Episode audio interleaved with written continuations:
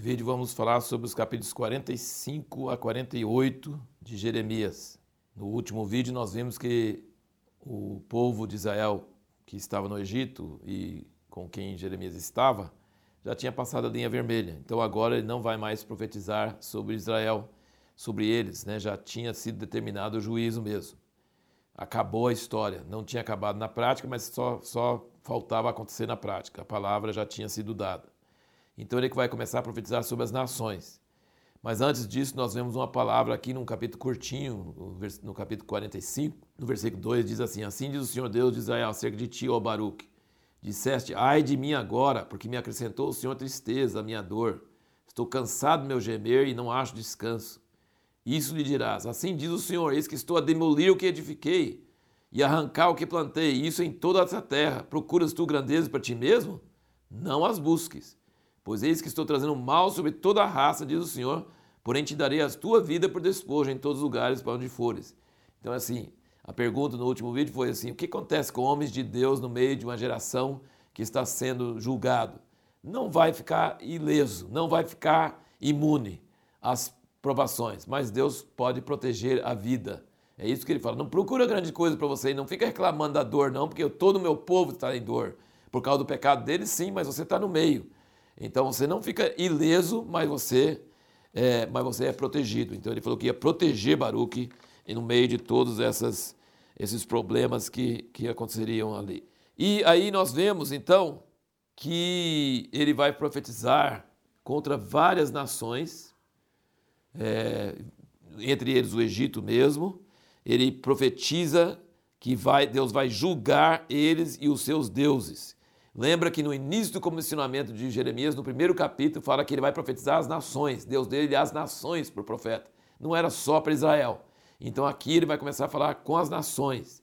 Então ele profetiza contra o Egito, que é justamente onde, é, onde Israel tinha fugido daqueles remanescentes, e diz que o Egito seria destruído, que era impensável naqueles dias, mas seria destruído. Seria uma coisa que aconteceu, que não tinha acontecido por milhares de anos e agora ia acontecer.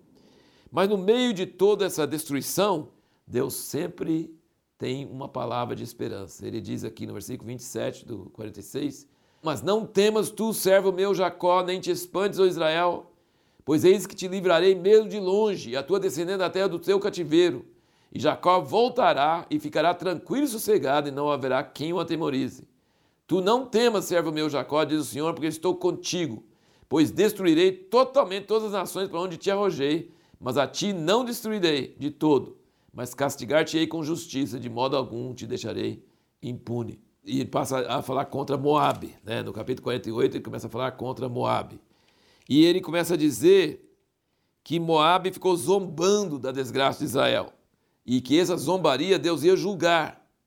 E a outra coisa aqui no versículo 11, ele diz, do 48, ele diz: Moabe tem estado sossegado desde a sua mocidade, tem repousado como vinho sobre as fezes, não foi deitado de vasilha em vasilha, nem foi para o cativeiro, por isso permanece nele o seu sabor e o seu cheiro não se altera. Portanto, eis que os dias vêm, diz o Senhor, em que enviarei derramadores que o derramarão e despejarão as suas vasilhas e despedaçarão os seus jarros. Então, assim, aqui tem uma lição não só para Moab, mas para todos nós. Quando você não tem, é, quando Deus não te castiga e quando você não muda de nada e você não é obrigado a sair do seu lugar onde você sempre esteve desde criança, você fica igual um vinho que repousa sobre as fezes. Eles derramam vinho, de, que aí toda aquela sujeira que tem no vinho desce para o fundo do, da garrafa. E você derrama ele, então aqueles fezes ficam lá naquela garrafa de onde saiu. E aí na outra garrafa, e vai tirando esse cheiro mal e essa coisa. Mas se é um lugar, que ele está dizendo de Moab, que nunca foi para o cativeiro e nunca foi expulso da sua terra, você fica com cheiro mal, porque você não foi derramado de vasilha em vasilha.